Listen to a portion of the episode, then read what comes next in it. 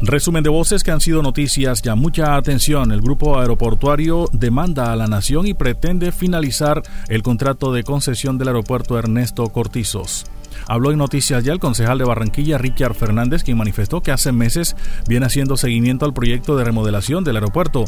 Hemos citado a la gerente, interventores, ingenieros y hemos notado falencias en el contrato. Nos dimos cuenta también que en el contrato indica que están en la fase final, pero en la realidad vemos que hay muchas cosas por hacer.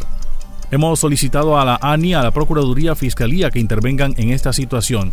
Ahora le salimos a deber al grupo aeroportuario por demanda que interponen ante la nación, pero eso no va a prosperar, va a prevalecer los incumplimientos de contratos. La ANI, que es la interventora, ya con la intervención del señor alcalde de Barranquilla, que también es una persona que es doliente, que tiene sentido de pertenencia con nuestra ciudad como la mayor autoridad, y yo como concejal y ciudadano de, de Barranquilla, tenemos que intervenir, tenemos que llegar al, al problema, pero ahora resulta que le salimos a deber a los señores grupos aeroportuarios, teniendo en cuenta que está por encima del monto de 610 mil millones a 720 mil millones de demanda que ellos les colocan a la nación. Y sí está adelantada, pero esto no va a prosperar jurídicamente porque aquí lo que se está viendo es la evidencia de un mal manejo, de una mala planeación, de un trabajo inconcluso y allí van a, a prevalecer el tema de los eh, incumplimientos del contrato. Aquí ya jurídicamente yo creería que la nación y todo el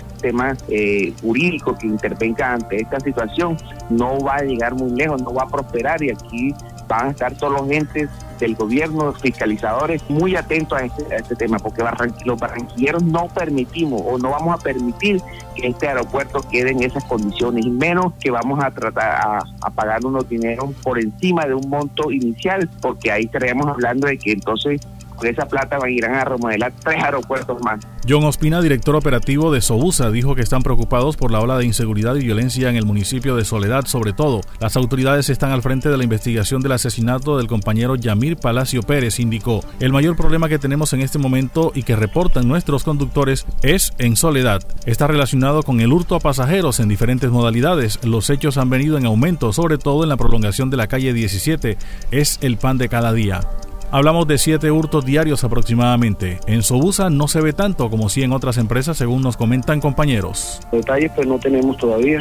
Está en investigación por parte de, las autoridades, quienes son los que se están encargando de, hacer pues las pesquisas para poder determinar qué fue lo que ocurrió. Por parte de nosotros pues estamos muy preocupados con la ola de inseguridad, en soledad, no solamente con nuestra empresa, sino con todas las empresas del sector, los que tenemos pues las eh, nevadas en Soledad, pues estamos sumamente preocupados por esta ola de violencia que se viene acrecentando cada día más. Y hechos como este, pues no hacen sino simplemente pues eh, ratificar nuestra, nuestra voz eh, en el momento en que empezamos a hablar de los atracos en el sector. Y pues lastimosamente eh, anoche ocurrió un homicidio y como les digo, pues las autoridades ya están al frente de, las investigaciones para poder determinar la, la causa de, del hecho. Pues el problema que estamos teniendo básicamente es en soledad, el asunto de no tanto al, el, hurto al conductor como tal, sino a los usuarios, taponazos, eh, atracos eh, dentro del vehículo, eh, también en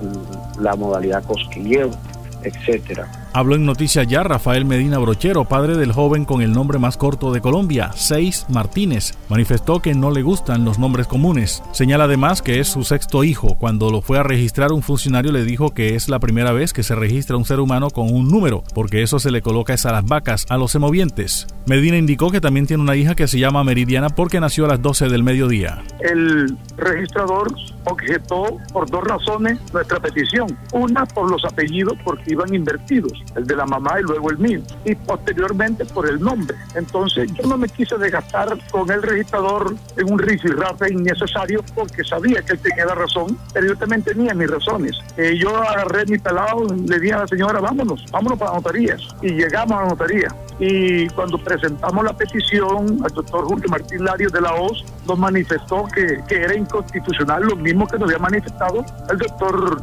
Alfredo Ostino Medina, quien sé y lo confieso de corazón entero, que no tuvieron eh, intención de hacernos daño, de desconocernos, de discriminarnos, simplemente es lo que la Carta Magna autoriza. Primero el apellido del papá y luego el de la mamá.